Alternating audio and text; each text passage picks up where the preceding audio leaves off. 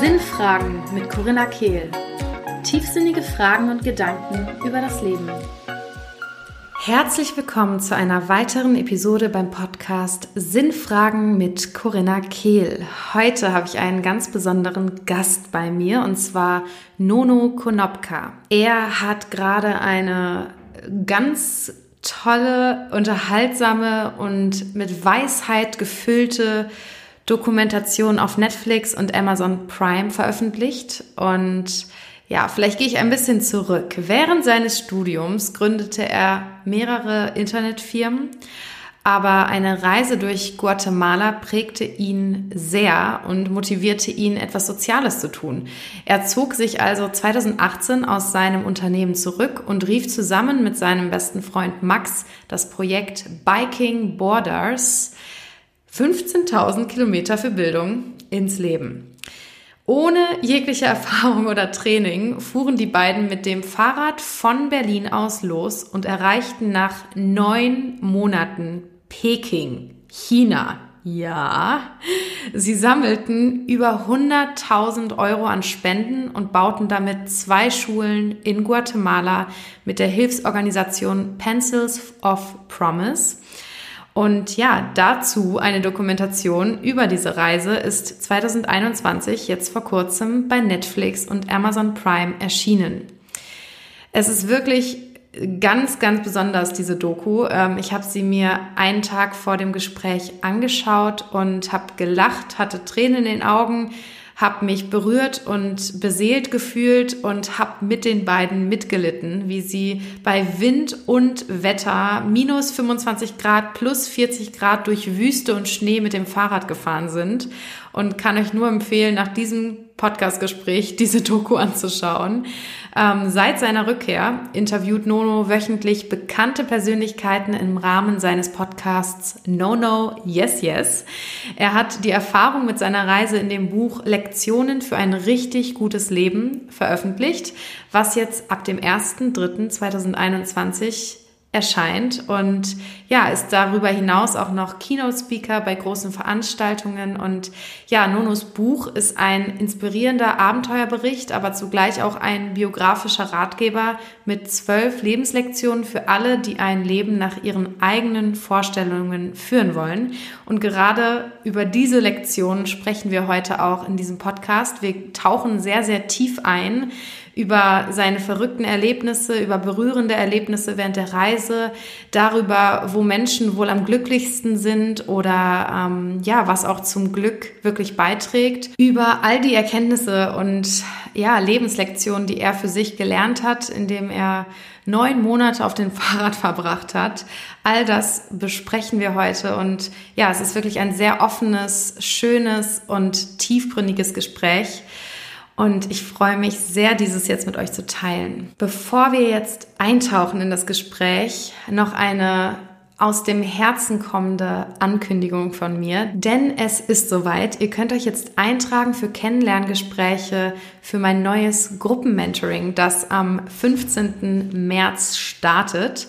Es heißt Schattenliebe Mentoring, erkenne deinen Wert und dreht sich vor allem um das Thema Selbstwert, die eigene Essenz spüren, die eigene Balance zwischen männlicher und weiblicher Energie in dieser männlichen Welt zu finden und eben vor allem den Selbstwert und wirklich diese innere Selbstliebe, die wir als Urzustand in uns tragen, unabhängig von Leistung, Produktivität, Schönheit, ähm, unserem Körper, all dem wirklich zu spüren und diesen Zugang wiederherzustellen und mit uns selbst mehr in den Einklang zu kommen.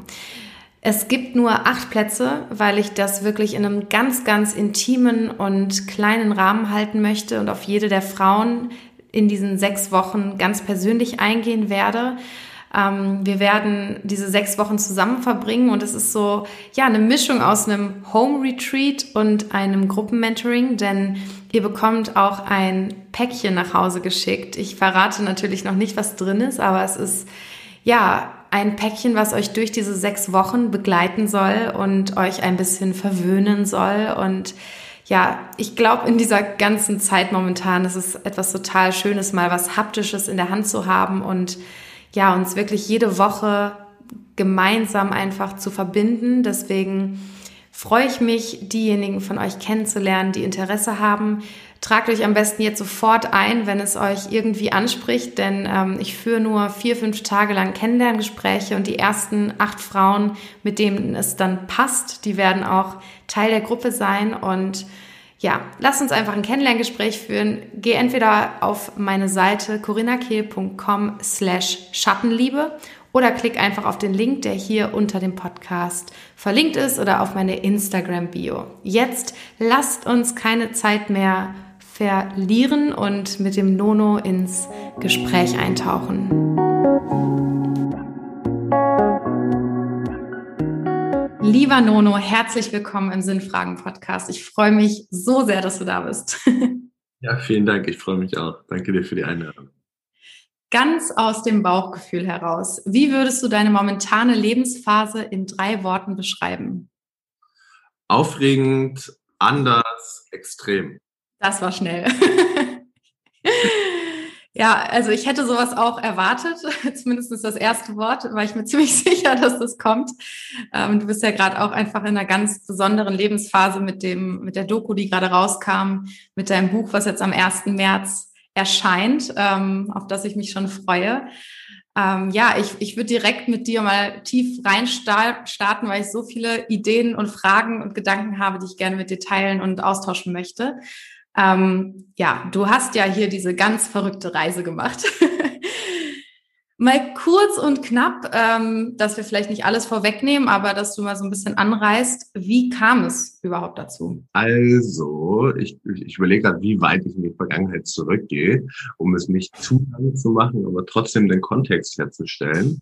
Ähm, ich habe in den Niederlanden ein internationales Studium gemacht und ähm, habe da unter anderem auch zusammen mit meinem besten Freund Max studiert, der ja auch mit auf dieser Reise war, der auch diesen Film äh, produziert hat. Und Teil des ähm, Studiums ist ein Auslandsaufenthalt. Und während dieses Auslandsaufenthalts war ich in Guatemala. Ähm, ich war in Mexiko und war danach in Guatemala und habe in Guatemala Freiwilligenarbeit gemacht. Ähm, und es war ziemlich extrem, dort zu sehen, wie Kids da zur Schule gehen, ähm, wie eine Schule da aussieht, dass die Schule da keine Wände hat, kein Dach hat, sondern es ist aus Holz äh, gezimmerte Planken sozusagen. Und wenn es regnet, wenn es stürmt, können Kids nicht in die Schule gehen.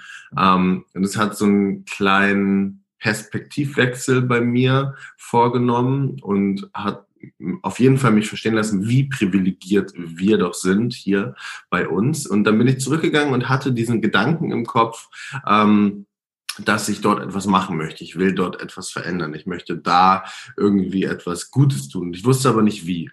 Und habe mich dann während meines letzten Semesters, was dann noch kam, wo ich für nach Amsterdam gezogen bin, in einem Praktikum war, ähm, sehr intensiv mit verschiedene Möglichkeiten von Spendensammeln auseinandergesetzt und habe gesehen, Leute laufen Marathons, Leute besteigen Berge, Leute spenden ihre, ihre Hochzeitsgelder, also machen verrückte Dinge, um was Gutes zu tun, um Spenden zu sammeln für verschiedene Organisationen. Und, ähm, und es war ein Freitag, wo ich mit Max zusammen nach der Arbeit ganz entspannt auf dem Sofa, haben wir einen Wein getrunken ähm, und haben Netflix, nee, Netflix sage ich schon, YouTube, ähm, YouTube-Filme auf zufälliger Wiedergabe durchlaufen lassen. Und der Channel war National Geographic. Und ein Video, was dann kam, war von einem Amerikaner, der von Oregon nach Patagonien mit dem Fahrrad gefahren ist. Und der hatte ähm, eine ganz andere Intention dahinter, der hatte eine ganz andere Message damit. Aber in meinem Kopf hat es irgendwie Klick gemacht, weil wir sind dafür bekannt und besonders ich bin dafür bekannt, dass ich Fahrradfahren hasse. Also in der Schule oder auch schon während des Studiums war es so, dass alle immer mit dem Fahrrad zur Uni gefahren sind und ich bin gelaufen, weil ich es einfach nicht wollte. Ich fand es überhaupt, also ich weiß gar nicht, woher es kommt, aber ich war kein großer Fan oder bin noch immer noch kein großer Fan vom Fahrradfahren und meinte dann zu Max, ey Max, wenn wir das machen, wenn wir mit dem Fahrrad losfahren und das mit einem guten Zweck verbinden, das wäre auch richtig cool. Ganz logische Moment, Konsequenz als Fahrradfahrhasser dann 15.000 Kilometer zu fahren, oder? wenn man jetzt Fahrradfahren liebt und dann sagt man das, das Verrückte auf unserer Reise, und das kann man wirklich in der Retrospektive so nachvollziehen, ist, dass wenn man am meisten leidet, dann spenden die Leute am meisten. Und wenn man jetzt einfach Fahrradfahren liebt und dann eine Fahrradweltreise macht, dann ist es halt nichts Besonderes. Dementsprechend haben wir gesagt, wir machen das und machen es für einen guten Zweck und wir fahren dahin, ähm, also soweit wir kommen, von Deutschland aus auf dem Landweg und das war China. Und dann sind wir losgefahren am 2. September 2018 aus Berlin. Wahnsinn. Ähm, was hat es denn für Konsequenzen für die Kinder in Guatemala, wenn sie keine Bildung erfahren? Es kommt ein bisschen drauf an, ähm, also auch wenn man von Guatemala spricht, wir sprechen hier gerade von den sehr ländlichen Gebieten, da äh, vor Ort war, da wo ich geholfen habe, während meines Studiums sehr, sehr ländliche Gebiete, sehr ländliche Communities und die Schule oder die Schulen, zwei Stück haben wir ähm, erbaut und es kommt gerade ein dritte dazu, sind in diesen gleichen Gebieten, wo ich vorher auch war. Und die Konsequenzen für die Kinder sind da eigentlich relativ simpel. Also es ist oft so, dass sie zur Schule gehen könnten, aber die nächste Schule ist sehr weit entfernt von ihren ländlich gelegenen Local Communities und die Eltern haben halt kein Geld für den Bus. Sie haben keine Möglichkeit, ähm, den, ähm, die Kinder sozusagen zur Schule zu schicken auf diesem ähm, lokalen Transportweg und sie brauchen auch ihre Arbeitskraft zu Hause, um ähm, überhaupt ja, Geld zu verdienen, um überhaupt zum sozusagen Familieneinkommen beizutragen. Und es ist wie überall auf der Welt, wenn man dann keine Bildung hat und äh, keinen Zugang zu Bildung genießt, dann sind die Chancen und die Möglichkeiten sehr, sehr limitiert. Und das ist, glaube ich, in Guatemala, in diesen ländlichen Regionen noch viel extremer. Oft ist es so, dass sie nicht mal ähm, Spanisch sprechen da, sondern eine lokale Sprache. Und dieses Spanisch, also die wirklich das, das sehr gute Spanisch, was sie dann lernen würden, würde in der ähm, in der Schule dann unterrichtet werden. Und wenn sie kein Spanisch sprechen und sie wollen dann in eine Stadt gehen oder außerhalb ihrer Community sich bewegen und einen ähm, Job ausüben, der ähm, ja vielleicht etwas ähm, ja, gehobener ist, sage ich jetzt einfach mal, ich weiß nicht, ob das, das richtige Adjektiv dafür ist, aber dann sind natürlich die Möglichkeiten ohne Spanisch eigentlich gar nicht vorhanden. Mhm. Ja, voll wichtig, da auch mal drüber aufzuklären, finde ich, weil wenn ich jetzt hier in der Schweiz sitze und gar keinen Zugang gefühlt ähm, dazu habe, fehlt mir natürlich auch ja, so diese Verbindung, die dann dazu führt, dass ich auch was verändern möchte. Deswegen ähm, finde ich toll, dass du und Max diesen, ja, diese Brücke baut, überhaupt zu, für, zu den Menschen, die auch die Möglichkeiten haben, zu helfen. Und ähm, ich habe sowieso schon ganz viel darüber nachgedacht, ähm, wie, wie das überhaupt sein kann, dass da so eine Diskrepanz entsteht. Und ich glaube wirklich, dass wir oft diese Verbindung gar nicht zu den Menschen spüren, weil es so fern von uns ist, dass wir quasi gar nicht diesen Drang haben, etwas zu verändern, weil wir diese Konsequenzen nicht in uns spüren, die Verbindung nicht haben. Und ich glaube, dass solche Geschichten, wie Max und du sie ja auch erzählt durch eure Reise, dann in Menschen was bewegt und dadurch eben auch mehr Handlung und so ein Momentum entstehen kann.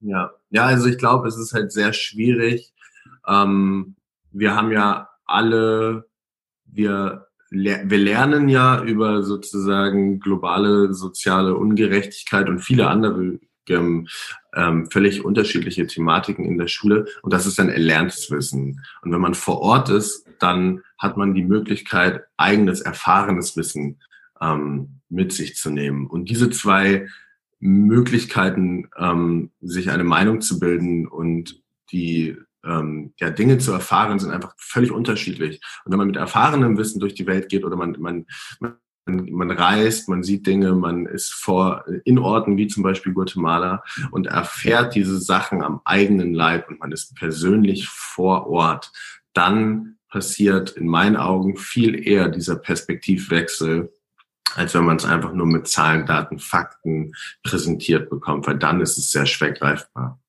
Ja, total. Und eine Sache, die finde ich noch dazu kommt, ist, ich zum Beispiel halte immer Ausschau nach Möglichkeiten, wirklich zu spenden.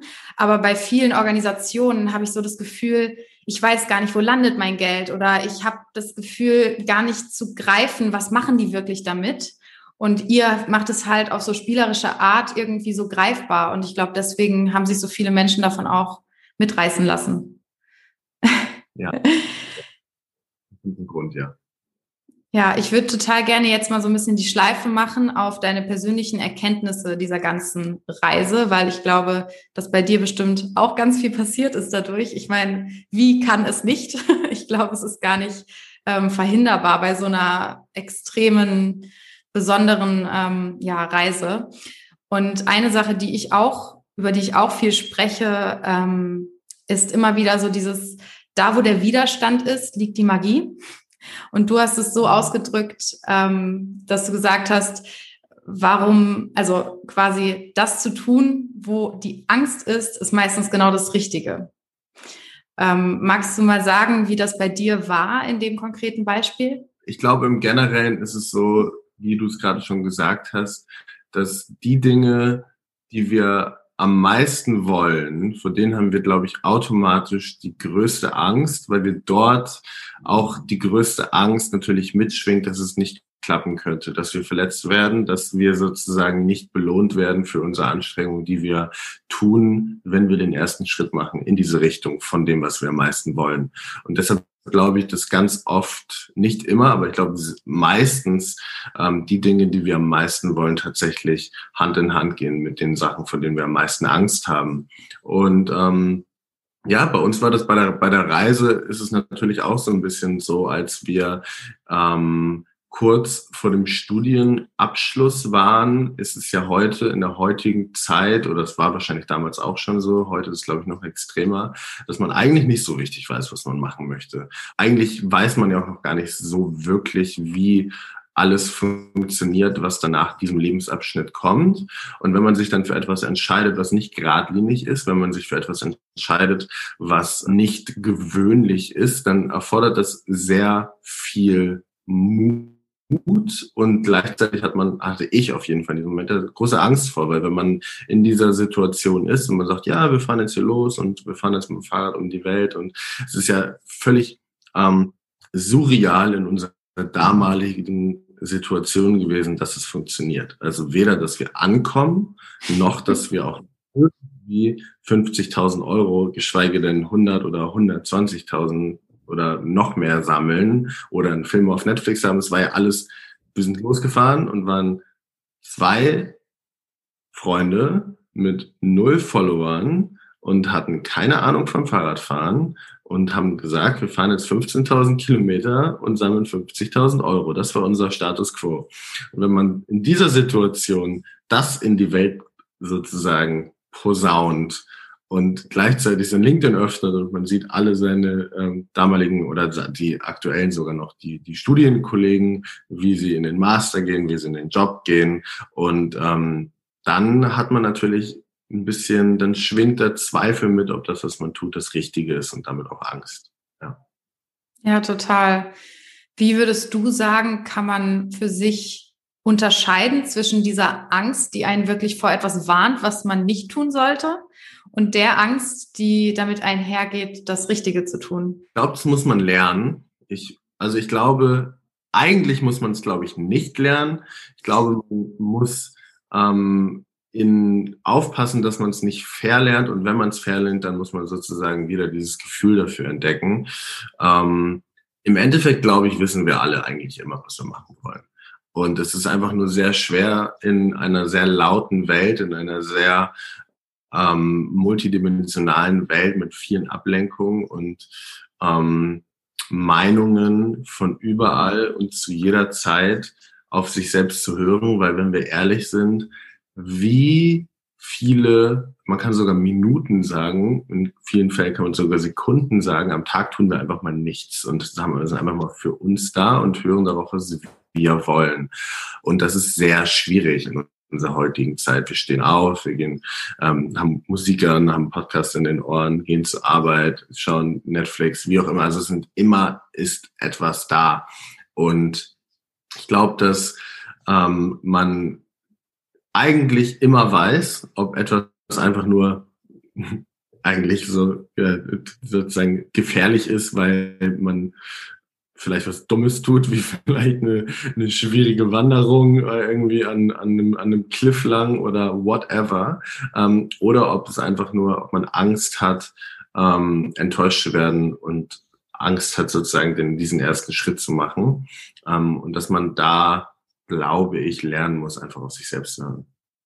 Ja, also es ist echt interessant. Ich arbeite ja mit Frauen viel in Bezug auch auf Emotionen und die eigene Intuition. Und ähm, es gibt auch echt viele Menschen, die wirklich das Gefühl haben, den Zugang völlig verloren zu haben und gar nicht mehr diese Stimme zu hören. Ich glaube auch, dass sie immer da ist, aber ich glaube, dass man eben erstmal sich auch wieder üben muss darin, still zu sein und diese Stimme langsam zu hören und dann wird sie immer lauter und irgendwann kann man ganz gut unterscheiden zwischen den zwei Stimmen.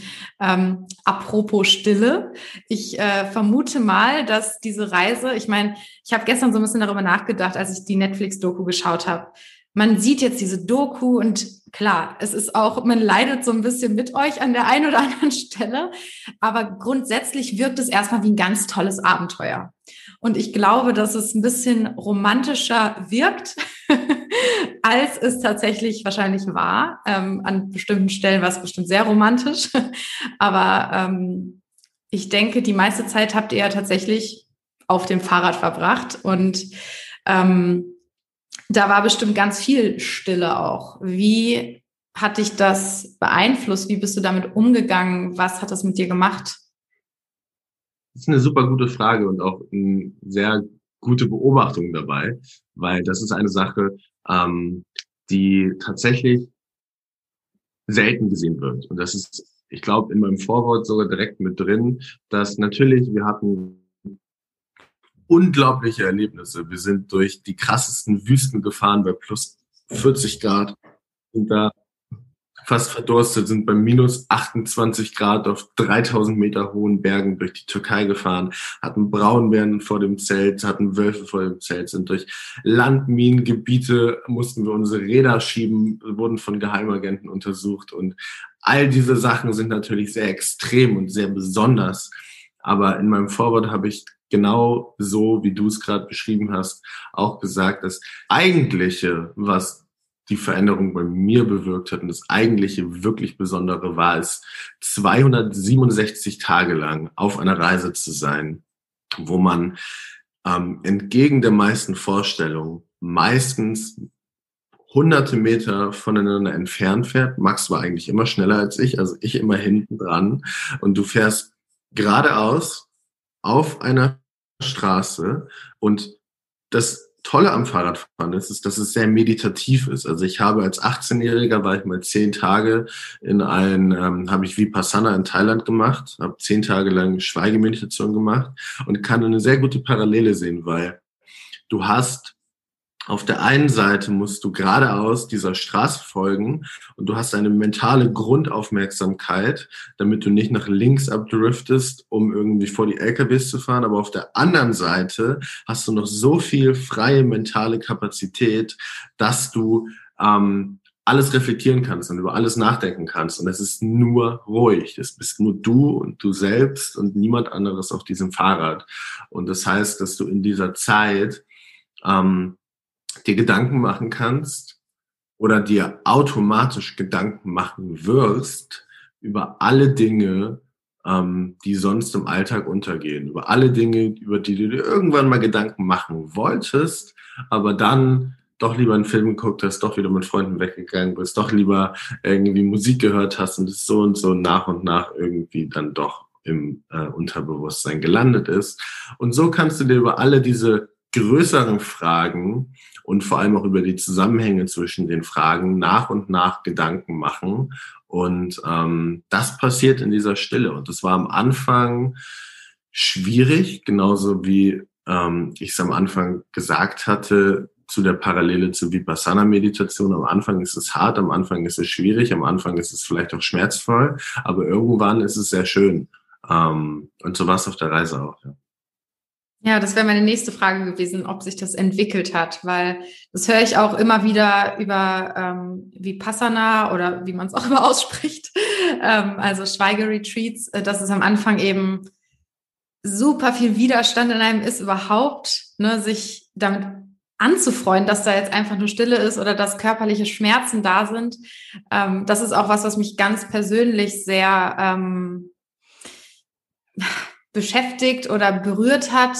Also ich, ich, ich bewundere Menschen immer, die sich solchen physischen Anstrengungen stellen. Ich habe irgendwie noch einen extremen Widerstand, ähm, wirklich an meine körperlichen Grenzen zu gehen. Ähm, und ihr habt da bestimmt eure körperlichen Grenzen ordentlich gefördert oder ähm, gespürt. Ähm, und das aber nach einer Zeit eben dieses Gechatter im, im Hirn auch ruhiger wird und irgendwann einfach nur noch so eine Präsenz da ist und so eine Freude des Seins, wie es Eckart Tolle sagt.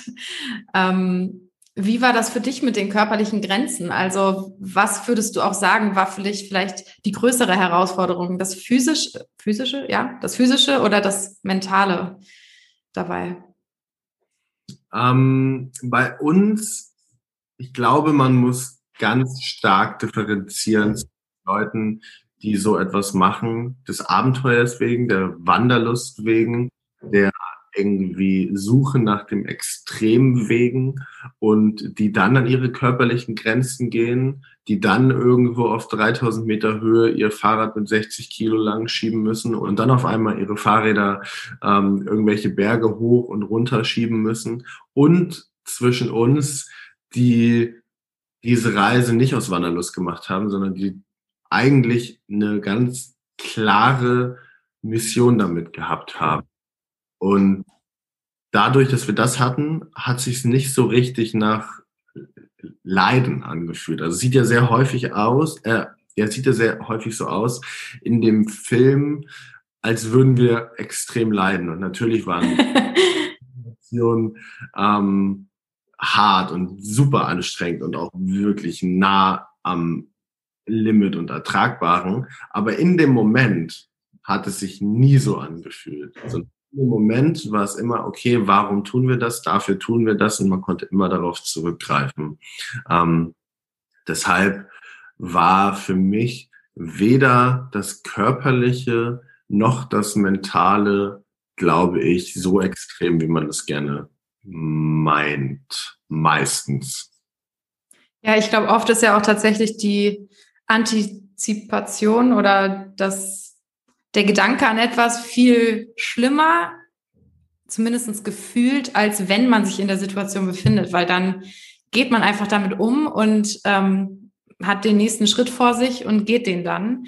Ähm, ich musste ja echt cringen, als ich äh, euch da in äh, Turkmenistan gesehen habe, wie du da krank warst und äh, keine Ahnung hattest, was sie dir für Medikamente geben oder Spritzen in den Po. Das wäre, glaube ich, mein Horror gewesen. und ich dachte mir nur so, oh mein Gott, aber ja, auch das hast du überlebt. Ähm, ich denke, dass viele Leute sich zumindestens, also jetzt nicht ganz damit, aber vielleicht mit der Situation identifizieren können, an einen Tiefpunkt in einem Projekt oder in einem Ziel oder auf dem Weg zu irgendetwas ähm, sich wiederzufinden und sich zu fragen, okay, sollte ich jetzt aufgeben oder weitermachen? Ähm, was ist für dich so der, der entscheidende Punkt gewesen, dass du gesagt hast, ich mache weiter und ich lasse nicht los? Also, weil du ja auch in deinem Buch irgendwo davon schreibst, dass es auch manchmal einfach Zeit ist, loszulassen. Ähm, wo machst du da für dich den Strich oder woran misst du das für dich?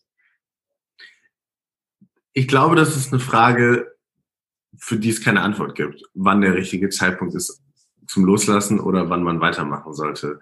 Ähm, weil oft ist es so, man beginnt Dinge und man macht sie ein paar Mal und wird dann besser und bekommt mehr, also man bekommt Freude daran, zu wachsen in dem, was man tut. Und dadurch entwickelt sich eine Leidenschaft. Also ich glaube, das gro die große, ich glaube, eine große Problematik ähm, in unserer heutigen Welt ist, dass viele Leute denken, sie finden etwas. Sie haben so eine Entdeckermentalität. So ich entdecke das, was ich machen will und auf einmal ist alles super und gut und Kickstart und das Leben läuft nach dem Motto. Und ich glaube, man muss sich das erarbeiten und man muss das auch aufbauen und man, es entwickelt sich.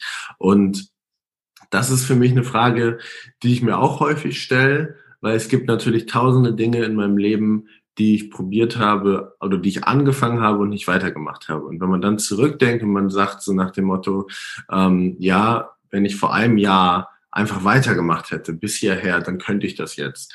Und dann ist immer so ein bisschen die Frage, aber wollte man das dann wirklich oder wollte man das nicht wirklich? Und ich glaube, im Endeffekt ähm, hört man Dinge auf und fängt Dinge neu an aus gutem Grund. Aber so richtig kann ich dir die Frage nicht beantworten. Also es ist so eine Sache, mit der, ähm, das finde ich super spannend, weil tatsächlich ist es ja sehr häufig so, dass ähm, man zu früh aufhört und dann denkt man zurück, hätte ich es mal nicht getan. Und auf der anderen Seite hat man diese Zeit ja dann in was anderes investiert. Und so glaube ich, dass es eigentlich im großen Ganzen, wenn man das dann später, ähm, also zurückblickend das betrachtet, dass es wahrscheinlich Sinn machen wird. Mhm, ja, ja, ich finde es auch eine ganz spannende Frage, weil einfach wir so oft, glaube ich, auch an diesen Punkt geraten, wo wir uns fragen, ist das jetzt gerade nur eine Herausforderung, an der ich wachsen darf und die mich zum nächsten Schritt bringt? Oder fahre ich immer wieder gegen die gleiche Wand und es soll mir irgendwie was sagen? Ähm, also ich habe mich auch schon selbst oft an dieser ähm, Kreuzung befunden oder wie man es sagen möchte. Und ich glaube auch, darüber sprichst du ja auch ganz viel, ähm, dass so die, die innere Intention nenne ich es, ich glaube, du hast es Motive genannt, ähm, dass das eben auch einen großen Einfluss so auf diese Entscheidung hat. Ich glaube, ich habe bei mir oft ähm, aufgehört an den Punkten, wo ich dann merke oder mich frage, wofür mache ich das eigentlich? Und wenn ich dann irgendwie merke, für Anerkennung oder aus irgendeinem, aus einem Grund für jemand anderen, der aber jetzt nicht so, ich meine, ihr habt auch was für jemand anderen gemacht, aber es war irgendwie, nicht um euch zu beweisen oder um toll dazustehen oder damit Papi euch gut findet. Davon gehe ich jedenfalls aus, ähm, sondern es kam einfach so aus so einer tiefen Liebe, aus einem Dienen heraus irgendwie auch, aus so einem so ein wirklich höherer Sinn, der ähm, euch bewegt. Und ich glaube, dass du sagst ja selbst, das hat deswegen hat es sich auch gar nicht so leidvoll angefühlt und ähm, ich glaube, das ist etwas, woran man sich dann auch irgendwie orientieren kann. Es ist immer noch eine subjektive Einschätzung, aber es ist trotzdem eine Frage, die einen vielleicht ein paar Schritte weiterbringt. Ja, es gibt ja diesen ähm, Circle of Why von Simon Sinek, den ja wahrscheinlich auch kennst, wo er sagt Why, How, What. Und im Endeffekt ähm, beschreibt er das in seinem Video ja anhand von Beispielen von großartigen Unternehmen, die Sachen verkaufen wollen, aber er spricht auch darüber, wie wichtig es ist, bei persönlicher, intrinsischer Motivation, dass das aus einem Warum entsteht. Und das kann man ziemlich gut. Also ich meine, diese Reise, ähm, das ist ja das Schöne, wenn man darüber spricht, ist ja sehr einfach zu versinnbildlichen für viele andere Sachen, weil du hast einen klaren Anfangspunkt, du hast einen klaren Endpunkt und du bewegst dich auf einer Reise auf diesem Weg dahin. Und das kannst du versinnbildlichen für alles andere, sogar fürs Leben, möchtest, nach dem Motto. Ähm, und wir hatten diese Reise, wie ich gerade schon gesagt habe, also wenn wir jetzt losgefahren wären und wir hätten einfach nur dieses Was-Ziel, was machen wir? Ähm, wir fahren jetzt einfach nur nach Peking, dann wäre es wahnsinnig schwer gewesen, irgendwo in der Türkei im Schneesturm stecken zu bleiben mit einem kaputten Rad nach dem Motto, ähm, weil du dann nicht auf etwas zurückgreifst, was dir beantwortet, wofür du das gerade machst. Und deshalb ist es so wichtig, glaube ich, oder weiß ich, eigentlich weiß ich sogar, es ist sehr, sehr wichtig, dass man die Dinge tut mit einem sehr genauen Grund, ähm, auf den man zurückgreifen kann. Weil das wird ein helfen in schwierig, schwierigeren Zeiten, das wird dann helfen bei Widerständen und das wird dann helfen bei Momenten, wo es mal nicht so gut läuft. Auf jeden Fall. Eine Sache, die ich da noch ergänzen würde, ist tatsächlich, ähm, weil ich ich bin auch schon lange in dieser Persönlichkeitsentwicklungsszene unterwegs und habe ähm, mich vor ein paar Jahren an dem Punkt befunden, wo ich gedacht habe, ich kann es nicht mehr hören. So, suche dein Warum, bla bla bla. Ähm, bin jetzt aber wieder an dem Punkt, wo ich mich dem Ganzen oder wo ich die Weisheit in dem Ganzen sehen kann, aber mit einem etwas anderen Blick darauf, nämlich dass ich mir denke, ein Warum muss halt wirklich aus dem Inneren kommen und darf nicht einfach nur ein ausgedachtes Warum sein. Weil wenn wir einfach nur denken, ja, weil ich helfen will, aber wir fühlen es gar nicht, dann ähm, ist das, das wirkliche Warum häufig doch ein anderes, aber das ist nur unser, ich würde gern daran glauben, warum. und deswegen glaube ich auch eben, da du das in Guatemala gesehen hast und wirklich gespürt hast und es was in dir bewegt hat, ist es auch aus der Tiefe gekommen. Und wenn ich zum Beispiel ähm, über Disziplin nachdenke, du hast ja auch an einer Stelle geschrieben, wenn die Motivation schwindet, dann braucht man Disziplin. Ähm, ich habe da aber ebenfalls eine etwas differenzierte Meinung. Ich bin, also ich stimme dem zu, unter der Voraussetzung, dass auch bei der Disziplin wieder das Warum aus einem echten und aus einem liebevoll getragenen Warum heraus entsteht, was über dieser Disziplin schwebt quasi. Ich glaube, dass viele eben einfach durchs Leben rennen und ähm, eigentlich nur Anerkennung wollen, was ja auch erstmal normal ist, aber was uns immer wieder irgendwie in so Sackgassen führt, glaube ich, bis wir verstehen, dass es mehr auf der Welt gibt als ähm, Anerkennung von Mama oder Papa, was oft so dahinter steckt. Ähm, und deswegen finde ich, wenn man über Disziplin spricht, ist es ganz, ganz wichtig, eben auch wieder zu hinterfragen, aber wofür tue ich das? Und wenn es ein starkes, ein ehrliches, ein von innen herauskommendes, inspiriertes Warum ist, dann wird es, wird die Disziplin schon so fast von alleine kommen, finde ich immer. Also es ist zwar noch eine Disziplin, aber es ist irgendwie leichter als diese Disziplin, wo wir uns selbst die ganze Zeit für peitschen müssen. Wie siehst du das? Ähm, ja, also hundertprozentig. Ich glaube, ähm, bei mir ist es so, ich definiere Disziplin damit die Fähigkeit zu haben, sich in einem dieser Momente, der etwas schwieriger ist, für das zu entscheiden, was man wirklich will, anstatt für das, was man gerade will. Und ich glaube, dass diese Fähigkeit ähm, wahnsinnig wichtig ist, weil ansonsten ist es sehr leicht, sich ablenken zu lassen und immer nur kurz anzufangen und dann einer Ablenkung sozusagen zu erliegen und nie in so eine Gewohnheit zu kommen, wenn man jetzt davon sprechen möchte, dass man zum Beispiel ähm, gesünder essen will, dass man zum Beispiel mehr Sport machen will, dass man zum Beispiel früher aufstehen will, so die üblichen Beispiele. Ähm, das ist am Anfang immer schwierig und ich glaube, dass Disziplin, also ich stimme dir zu, ähm, außer bei dem Punkt, wo Disziplin für die wirklich wichtigen Sachen automatisch da ist. Das glaube ich nicht. Ich glaube, es gibt viele Dinge, die wirklich, die wir wirklich, wirklich wollen, aber die wir im Moment einfach nicht wollen, weil wir einfach faul sind im Moment.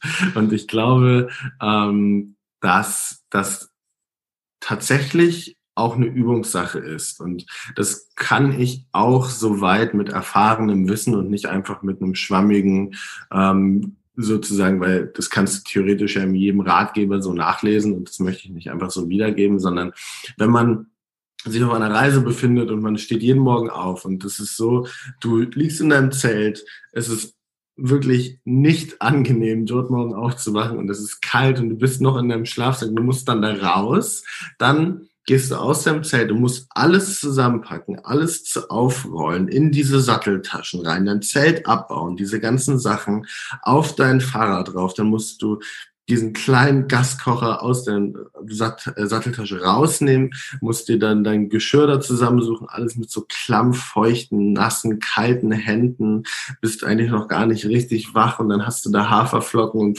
schüttest da Wasser rein und machst dir das kurz warm und weißt, gleich gehst du wieder auf dem, steigst du wieder auf den Sattel und fährst wieder 80 Kilometer und dann das gleiche wieder von vorne. Und dieser, diese, alleine dieses morgens zusammenpacken, und losfahren. Das sind so zwei Stunden, das sind wirklich zwei Stunden, die du brauchst, egal wie schnell wir geworden sind, egal wie routiniert wir geworden sind. Es dauert, ähm, es ist so viel mehr dahinter als, ja, wir stehen auf und fahren weiter. Und das Tag für Tag und Tag für Tag das zu tun und keine Lust drauf zu haben im Moment, aber zu wissen, wir wollen es wirklich und wir wollen es aus diesen und diesen Gründen, das macht was mit einem. Und wenn ich, glaube ich, die größte Diskrepanz zwischen dem Nono, der ich war, bevor ich losgefahren bin, und dem Nono, der ich jetzt bin, benennen müsste, dann wäre das, dass ich nun tatsächlich einfach sehr gut nicht immer, aber sehr, sehr häufig und viel häufiger als vorher ähm, mich für das entscheiden kann, was ich wirklich will, anstatt für das, was ich einfach nur gerade will und dementsprechend auch viel mehr schaff und viel, ähm, viel mehr im Moment bin und mich weil das ist ein, auch ein großer Trugschuss. Es geht nicht darum, immer mehr zu machen und es geht nicht darum, einfach mehr zu schaffen und mehr Performance und höher und schneller und besser und weiter und doller, sondern es geht auch darum, ähm, wie in meinem Beispiel zu sagen und das auch mit Disziplin, ja, ich mache jetzt eine Pause. Ich mache jetzt einfach mal gar nichts oder ich mache jetzt auch irgendwas, wo ich nicht das Gefühl habe, ich nehme etwas mit und lerne etwas dabei. Ich schaue jetzt mal keine Doku, sondern einfach nur irgendwie Trash-TV nach dem Motto, weil ich weiß, ich muss auch mal abschalten und muss auch mal nichts tun, weil das Leben ist lang und ähm, wenn ich jetzt zwei Jahre alles gebe, dann liege ich da und kann nicht mehr und dann ist auch keinem geholfen, wenn ich dann wieder zwei Jahre Pause brauche. Das heißt, es ist genauso die Disziplin, ähm, mal nichts zu tun oder genauso die Disziplin, etwas nur der Freude wegen zu tun und auch völlig sinnlos etwas zu tun. Ähm, das sind alles Faktoren, die oft vergessen werden, wenn man darüber spricht, weil dieses Wort einfach in der deutschen Sprache sehr negativ behaftet ist. Absolut. Ja, ich stimme dir total zu. Ich glaube, ich habe mich ein bisschen ungünstig ausgedrückt. Also, dass es einfach sich automatisch anfühlt, ähm, würde ich auch nicht so unterschreiben. ähm, ich glaube, was mein Punkt eigentlich eher war, ist, dass ähm, es sich dennoch anders anfühlt, wenn ein, ein starkes, ein starkes Motiv dahinter steht. Das war, glaube ich, eher mein treffender Punkt. Ähm, und ich kann das zum Beispiel bei mir aus meiner eigenen Erfahrung nehmen. Ähm, ich habe früher immer versucht, eine Morgenroutine diszipliniert durchzuführen, ähm, hatte damals aber nicht wirklich intrinsische Gründe, sondern dachte, das muss man so machen, um erfolgreich zu sein. So. Und ähm, es hat sich immer so angefühlt, als würde ich mich dazu peitschen müssen. Und heute ist es so, dass ähm, ich meinen Morgen immer noch sehr präsent verbringe und immer noch, wenn ich im Bett liege, denke so, ach, nee. Aber irgendwie, ich tue es nicht mehr für jemand anderen, sondern für mich, weil ich weiß, was es mit meinem persönlichen Seelenwohl macht, wenn ich morgens ähm, erstmal zu mir schaue, statt aufs Handy. Und es ist auch eine Disziplin, aber sie fühlt sich leichter an, obwohl es immer noch Disziplin ist. So. Ja, genau. Also ich glaube, ähm, dass man oft sich nicht danach fühlt, also wirklich fühlt, die Dinge zu tun, die man eigentlich machen sollte und auch eigentlich machen möchte. Und ich glaube, da hilft Disziplin in diesen Momenten, weil das ist selbst bei Dingen so, die wir wirklich auch mit dem, mit der größten Motivation und dem, dem besten Grund dafür machen. Auch da wird es, wir werden uns nicht immer danach fühlen, es zu machen.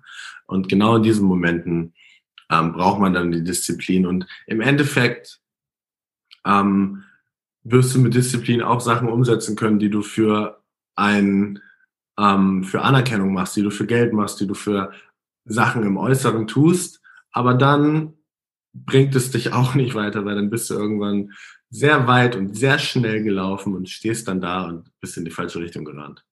Ja, und fühlst dich einfach leer und merkst, dass das, was du dir erhofft hast, irgendwie da nicht zu finden ist. Total.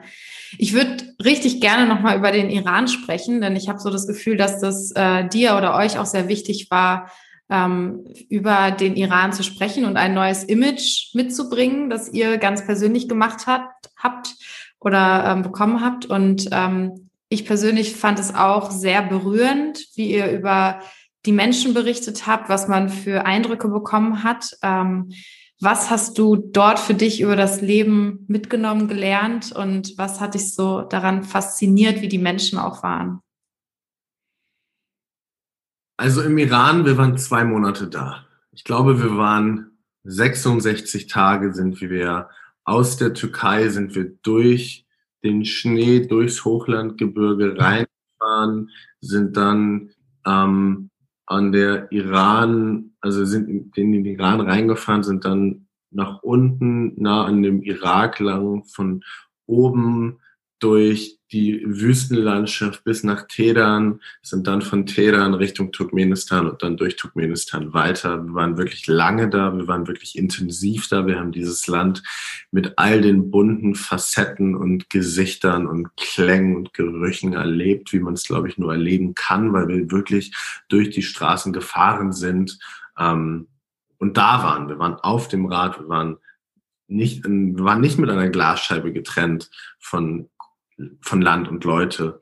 Und was mich ähm, im großen Ganzen beeindruckt hat, was mich jetzt noch, wenn ich daran denke und wenn ich davon erzähle, kriege ich eine Gänsehaut, ist die Art und Weise, wie mit Fremden umgegangen wird. Hier in Deutschland oder hier in unserer westlichen Hemisphäre ist es häufig so, dass wir sind dankbar, weil wir eingeladen werden.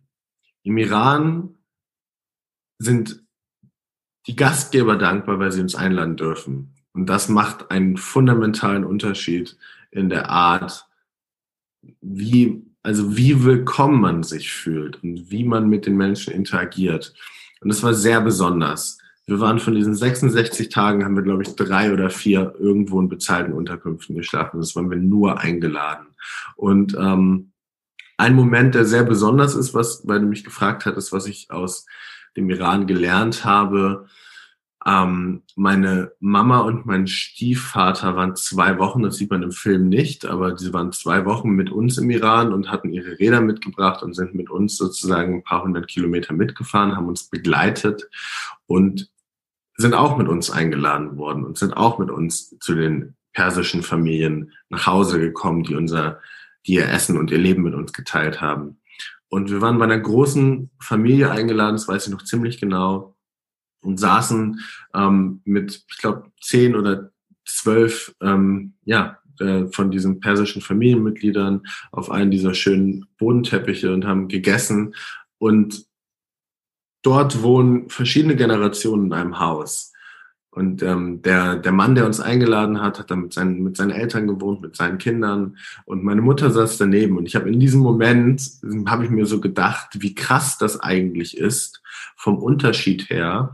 Ich habe international irgendwie studiert, war viel reisen, war viel auch vor dieser Reise geschäftlich, unternehmerisch unterwegs und habe meine Mutter zwei, dreimal im Jahr gesehen. Und wenn man das dann vergleicht mit wie oft ähm, die, also ähm, wie oft die sich gesehen haben in diese, innerhalb dieser Familie, wie oft er seine Eltern gesehen hat. Und dann ist mir irgendwie klar geworden, dass es sehr, sehr hilfreich ist, in diesen Momenten in ganzen Ereignissen zu denken.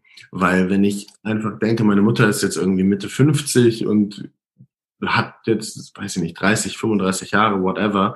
Und dann klingt dann so, ja gut, ist ja alle Zeit der Welt. Aber wenn man sich dann überlegt, okay, zweimal im Jahr, das heißt noch 30 Jahre, noch 60 Mal, das ist so, macht sehr Angst, in ganzen Ereignissen zu denken, aber macht es sehr viel einfacher, Prioritäten auf das zu setzen, was, glaube ich, wirklich wichtig ist, anstatt auf das, was gerade dringend ist.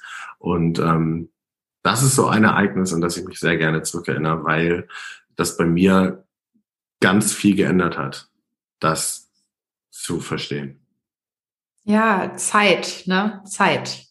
Das, das Konzept von Zeit ist sehr interessant. Also glaube auch, sobald uns bewusst wird, wie endlich diese Zeit eigentlich ist, ähm, gehen wir vieles anders an. Ich glaube, es ist auch ein großes Geschenk, sich ähm, in dem Bezug darauf mal mit dem Tod zu beschäftigen, seinem eigenen Tod, dem Tod von Menschen in unserem Umfeld. Ähm, weil eigentlich denken wir vielleicht erstmal, das deprimiert eher oder man ähm, nimmt sich was von seiner Lebensfreude, wobei ich glaube, es hat eigentlich den gegenteiligen Effekt und wir werden uns ja diesen Wert überhaupt erstmal bewusst dadurch. Ich habe also alles, was ich erlebt habe in meinem Leben und auch was ich auf der Reise, aber auch schon vorher erlebt habe, ähm, sind die Momente, die immer sehr extrem waren und die Momente, die, wenn man sagt, auch wenn das jetzt sehr extrem und sehr reißerisch klingt, aber die Momente, die nah am Tod stattgefunden haben, sind eigentlich immer die Momente, die am lebhaftesten sind. Und oft ist es ja so, dass Leute radikale Änderungen in ihrem Leben vornehmen, nachdem sie ähm, entweder so ihre Lebensmitte überschreiten oder nachdem sie eben mit einer sehr lebensverändernden Situation, wie zum Beispiel der Tod eines Familien äh, deines Freundes oder eines Familienmitglieds konfrontiert worden waren und dass es ihnen dann erst bewusst ist. Aber ich glaube, dass wenn man auch dort in Zahlen denkt und in ganzen Zahlen und Zahlen lügen nicht nach dem Motto. Und wenn du dir vorstellst, also ich meine, ich bin jetzt 27, ähm, klar, ganz viel Zeit, das sind so und so viel Prozent. Du kannst dir das anschauen, du kannst dir gucken, wie lange ist ein durchschnittliches Leben eines Mannes in der westlichen Hemisphäre. Wie viele Tage habe ich gelebt? Wie viel Prozent sind das? Bin ich zufrieden? Wenn nicht, was sollte ich ändern?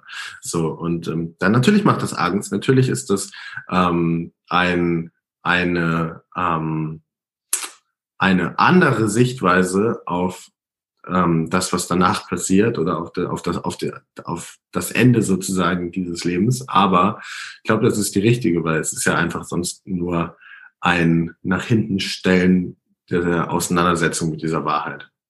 Ja, total. Wo hast du das Gefühl, waren die Menschen, denen du so begegnet bist, am glücklichsten? Und ähm, vielleicht hast du dir darüber ja auch schon selbst Gedanken gemacht. Was, was würdest du sagen, hat zu diesem Glück vielleicht auch beigetragen? Oder was hat dieses Leben von den Menschen ausgemacht? Also, wo die Menschen am glücklichsten waren, ähm, das kann ich nicht sagen. Das ähm, weiß ich nicht. Von, ich glaube im Allgemeinen, was man auf dieser Reise nachvollziehen kann und was man natürlich auch irgendwo in unserer Welt ähm, in der Parallele sehen kann, ist, wenn man sich so zum Beispiel diese, es gibt ja diese Maschlows Pyramide der Bedürfnisse. Wenn man sich die anschaut und man sieht natürlich in so Ländern wie Kirgisistan, wo die Menschen eher mit der Befriedigung der Bedürfnisse auf dem unteren Level, mit dem Basic Needs, so möchten Dach über den Kopf haben, sie möchten was zu essen haben, für ihre Familie ist gesorgt, ähm, sich damit auseinandersetzen, dann haben sie jetzt nicht so viel Zeit, sich über ähm, Selbstverwirklichung Gedanken zu machen. Und in unserer Gesellschaft ist es so, dass ähm, wir in einer sehr privilegierten Situation sind, dass die Vielzahl, natürlich selbstverständlich nicht alle, ähm, aber die Vielzahl der Menschen ähm, sich mit den oberen Thematiken in dieser Pyramide auseinandersetzen muss und auch mit der obersten, so wie verwirkliche ich mich selbst, wer bin ich überhaupt, sich Zeit hat, diese Fragen zu stellen und die Probleme, die damit einhergehen, sind sehr, sehr viel schwieriger zu greifen als ich habe Hunger, ich brauche Essen, ich irgendwie äh, brauche ein, äh, ich es gewittert, ich brauche ein Dach über dem Kopf. Nach dem Motto, das ist sehr einfach ähm, zu verstehen, was die Lösung zu diesem Problem ist, wie dieses Bedürfnis befriedigt werden kann. Aber ähm, Antworten auf die Fragen zu finden, auch die wirklich größeren Fragen im Leben. Wer bin ich? Was will ich? Was mache ich? Worin bin ich gut? Was ist der Sinn? Ähm, das ist sehr, sehr viel schwieriger greifbar und dementsprechend glaube ich, dass viele Leute ähm, in, unseren, in unserer Gesellschaft dadurch unglücklicher werden, weil sie sich eben nicht dadurch, dass diese Fragen da sind, sondern dadurch, dass sie sich ablenken von diesen Fragen und dementsprechend wissen, es ist etwas da, ähm, was nicht befriedigend ist, was eigentlich nicht wahr ist, wo sie sozusagen nicht sie sind in diesem Moment, aber es sich nicht zugestehen, sondern sich ablenken, Antworten auf diese Fragen zu finden.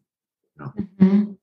ja spannende Fragen. Also ich habe darauf natürlich auch keine Antwort, aber mich hat mal so deine Beobachtung dazu voll interessiert, weil ich glaube, meine Annahme so ein bisschen ist gewesen oder ist immer noch vielleicht, also wenn ich zum Beispiel ähm, die Kinder in Guatemala tanzen sehe in, in der Doku, dann springt da einfach nur pure Lebensfreude für mich über und Dankbarkeit.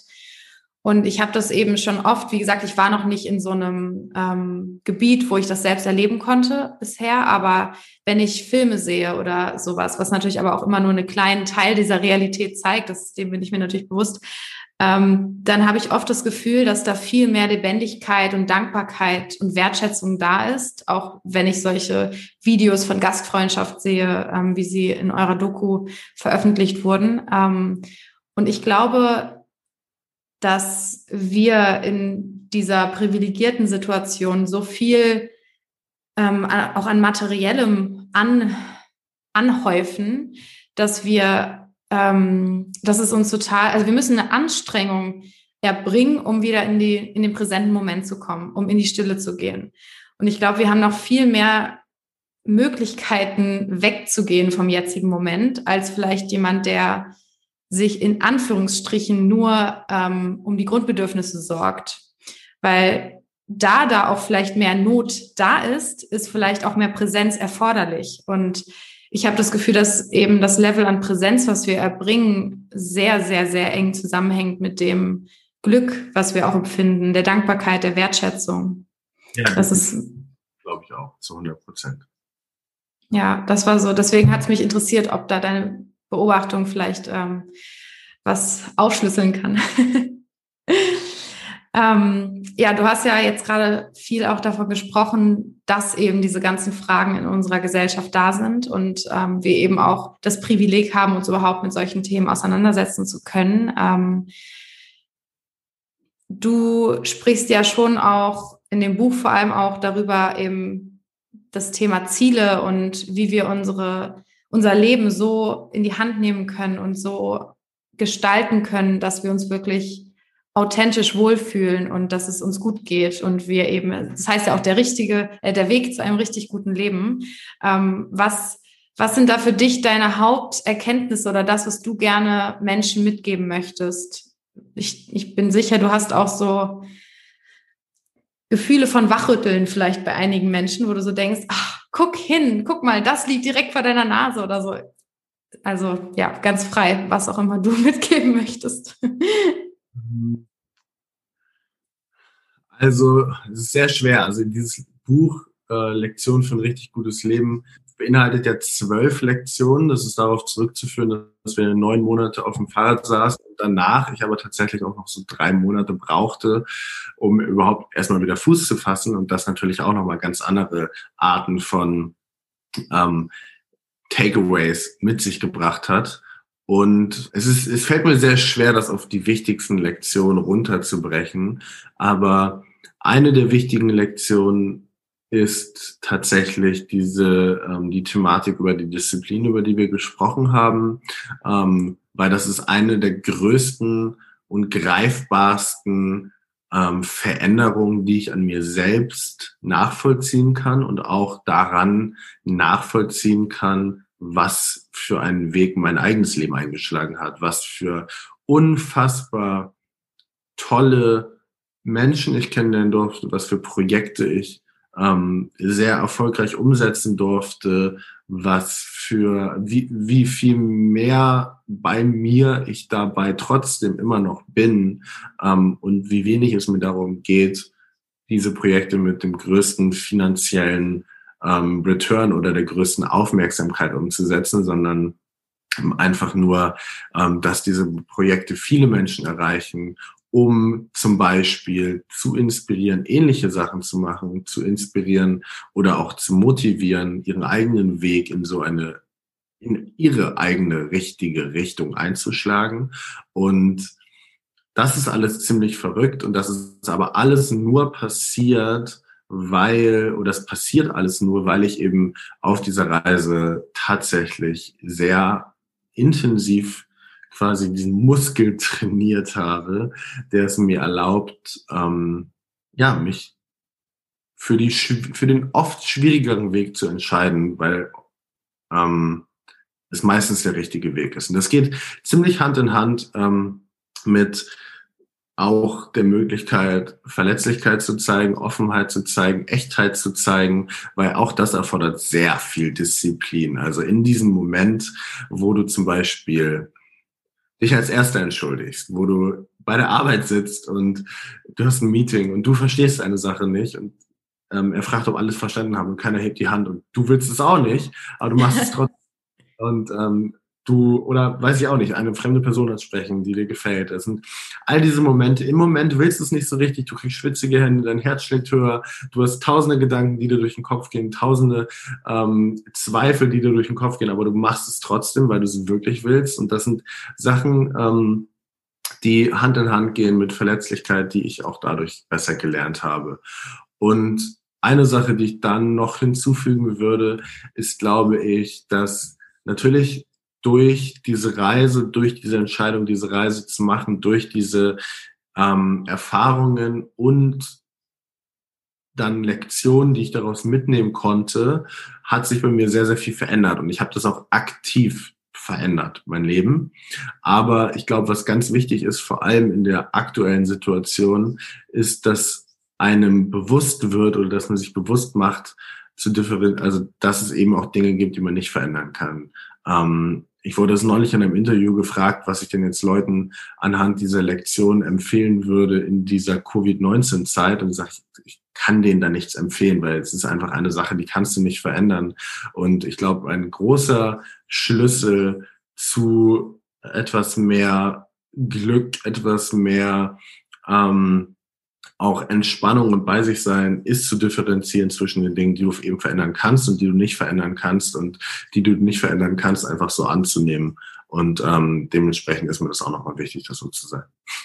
Ja, voll schön, total lustig. Ähm, das ist ja auch, es gibt ja zumindest im Amerikanischen bei den anonymen Alkoholikern dieses, diesen Prayer. Ne? Ich bitte Gott, gib mir die Macht, zu verändern, was ich verändern kann und zu akzeptieren, was ich nicht verändern kann. Und ich habe genau heute Morgen eine Abwandlung davon in mein Tagebuch geschrieben. Finde ich schön, dass du das gerade auch erwähnst.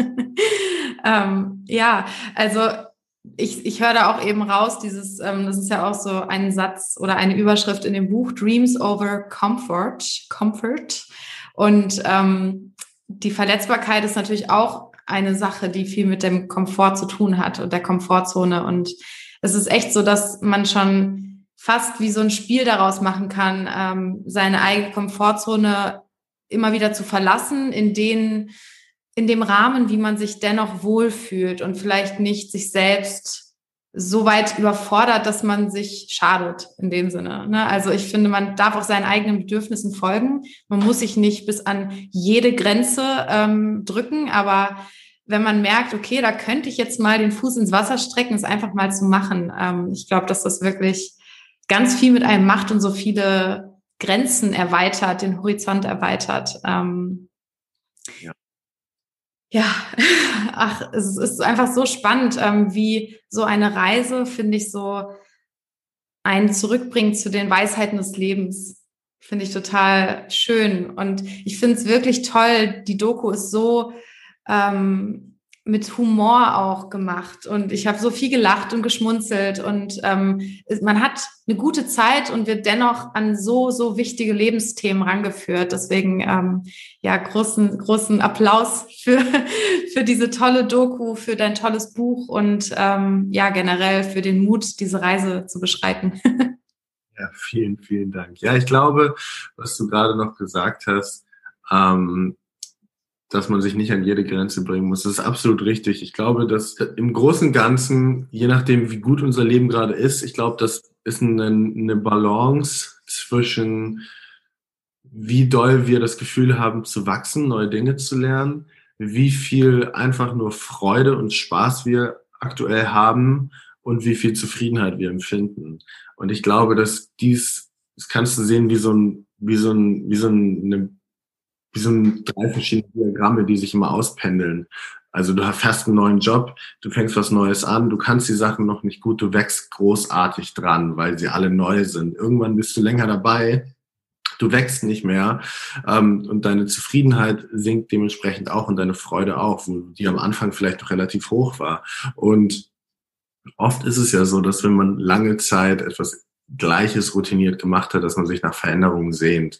Und dann, glaube ich, ist es gut, direkt an die Grenzen zu gehen. Und ähm, gleichzeitig ist es aber auch gut, nach so einer Reise, was ich auch natürlich lernen musste, anzukommen und erstmal durchzuatmen und erstmal wieder ein, ein, ähm, ein Lebensmittelpunkt zu erschaffen und dann erst wieder rauszugehen und neue Dinge zu machen ähm, und nicht mal alles gleichzeitig. Äh, ich glaube, das ist auch wichtig, dass sich das in Phasen entwickelt. Ja, total.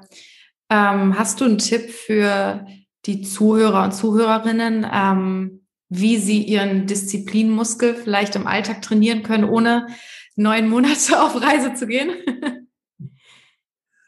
ähm, ja, also ich glaube, dass äh, es sich häufig runterbricht in, man sollte die Dinge einfach sehr, sehr schnell machen um, weil dieser Zweifel, der sich einsetzt, wenn man eben, also ich glaube, umso länger man wartet, umso mehr schwitzen die Hände und umso höher schlägt das Herz, wenn man zum Beispiel jemanden ansprechen möchte, wenn man zum Beispiel sich entschuldigen möchte oder wenn man auch einfach ein neues Projekt anfangen möchte. Umso länger man wartet, umso höher wird der Selbstzweifel, weil der Selbstzweifel ist häufig am größten oder die Angst, bevor man anfängt und nicht, wenn man angefangen hat. Und ähm, dementsprechend glaube ich, dass es sich lohnt, Sachen sehr schnell anzufangen und ähm, ein sehr pragmatischer Tipp dabei ist, glaube ich, tatsächlich einfach, wenn man ähm, in so einem Moment ist, wo man jetzt, ich nehme jetzt einfach mal, man sieht jemanden im Café und man möchte die Person gerne irgendwie auf einen Kaffee einladen, äh, wenn die Cafés dann aufhaben. Ähm, sich tatsächlich im Kopf so ein bisschen nicht, nicht unbedingt wie ein Countdown, aber sich zu überlegen, okay, ja, jetzt aber schnell. Und dann gehst du hin, bevor sie wieder weg ist oder er wieder weg ist. Ähm, und überlistet so ein bisschen diesen zweifelnden, diese zweifelnde Stimme im Hinterkopf. Eins, ja. zwei, drei, tun. Ja, ja, genau. Also einfach. Ja. Einfach schnell machen, ja. ja, danke dir. Ich habe noch drei so Quick Questions, wenn du bereit bist. Ähm, hast du für dich ein besonderes Ritual, das dein Leben regelmäßig ein bisschen verzaubert? Äh, ich mache gerade jeden Tag zehn Minuten gar nichts. Das ist sehr schön. Also nicht mal meditieren, nicht mal lesen, einfach gar nichts. Schön. Gibt es eine Tätigkeit, die dir hilft, ins Hier und Jetzt zurückzukehren und deine Energiefrequenz anzuheben? Ja, laufen gehen. Laufen gehen ist super. Das habe ich für mich entdeckt, nachdem wir von der Reise wiedergekommen sind. Ja. Bloß nicht Fahrrad fahren. du bist genug Fahrrad gefahren für ein Leben. Auch für drei. Ja. Die letzte Frage, die ich hier passend zum Titel des Podcasts jedem gerne stelle. Was ist für dich persönlich der Sinn des Lebens? Ähm, ich glaube, der verändert sich. Ich glaube, der passt sich immer wieder an, je nachdem, wie viel man über sich selbst gelernt hat und wie viel man über die Welt gelernt hat. Aber gerade, glaube ich, wir alle streben danach, besser zu werden und irgendwie mehr zu können und weiter zu wachsen. Gleichzeitig streben wir aber auch voll danach, im Moment zu sein und happy zu sein und bei uns zu sein. Und ich glaube, dass diese beiden Dinge, wenn man es richtig angeht, einander bedingen. Und ich glaube, dass ähm, tatsächlich so ein bisschen der Sinn ist, herauszufinden, wie man es schafft, alles dafür geben zu können, die Person zu werden, die man sein könnte und gleichzeitig aber es schafft, happy zu sein mit der Person, die man gerade ist. Das ist eine schöne Balance, ja. Danke. ja, Nono, vielen Dank, dass du dir die Zeit genommen hast, äh, mit mir zu sprechen. Ich hatte wirklich ganz viel Freude und bin ja ganz beseelt von deinen Erfahrungen und freue mich, dadurch bereichert worden zu sein. Danke dir. Es hat sehr viel Spaß gemacht. Wow, Was für ein besonderes Gespräch das mit dem Nono war. Also ich habe es total genossen und fühle mich sehr inspiriert von seinen Erfahrungen und bereichert und hoffe, dass es euch ähnlich geht. Ich würde mich riesig über Feedback freuen. Schreibt mir doch gerne mal bei Instagram oder Facebook, wie es euch gefallen hat. Und wenn es euch gefallen hat, dann teilt es gerne mit euren Freunden. Schaut wirklich unbedingt die Netflix slash Amazon Doku, also wo auch immer ihr eure Filme schaut. Ähm, gebt einfach Biking Borders ein oder folgt dem Link, den ich hier unten in den Show Notes natürlich verlinke oder geht auf Nonos Webseite oder sonstiges. Es ist überall zu finden und es ist so eine, ja, abwechslungsreiche, schöne, kurzweilige Doku. Kann ich wirklich sehr empfehlen. Und hier noch einmal die Erinnerung, wenn euch das, was ich zum Schattenliebe-Mentoring erzählt habe, angesprochen hat, dann tragt euch so gerne für ein Kennenlerngespräch mit mir ein und wir schauen dann gemeinsam, ob das Schattenliebe-Mentoring das Richtige für euch ist. Ähm, geht dazu einfach auf corinnakehl.com slash Schattenliebe oder folgt dem Link in meiner Instagram-Biografie oder in den Podcast-Show Notes. Und dann schauen wir einfach mal gemeinsam, ob einer dieser acht Plätze für dich der richtige ist. Und ja, ich freue mich. Ich schicke euch allen so viel Liebe. Ich freue mich auf nächsten Samstag, wenn hier die nächste Podcast-Folge online kommt. Und bis dahin eine wundervolle Zeit.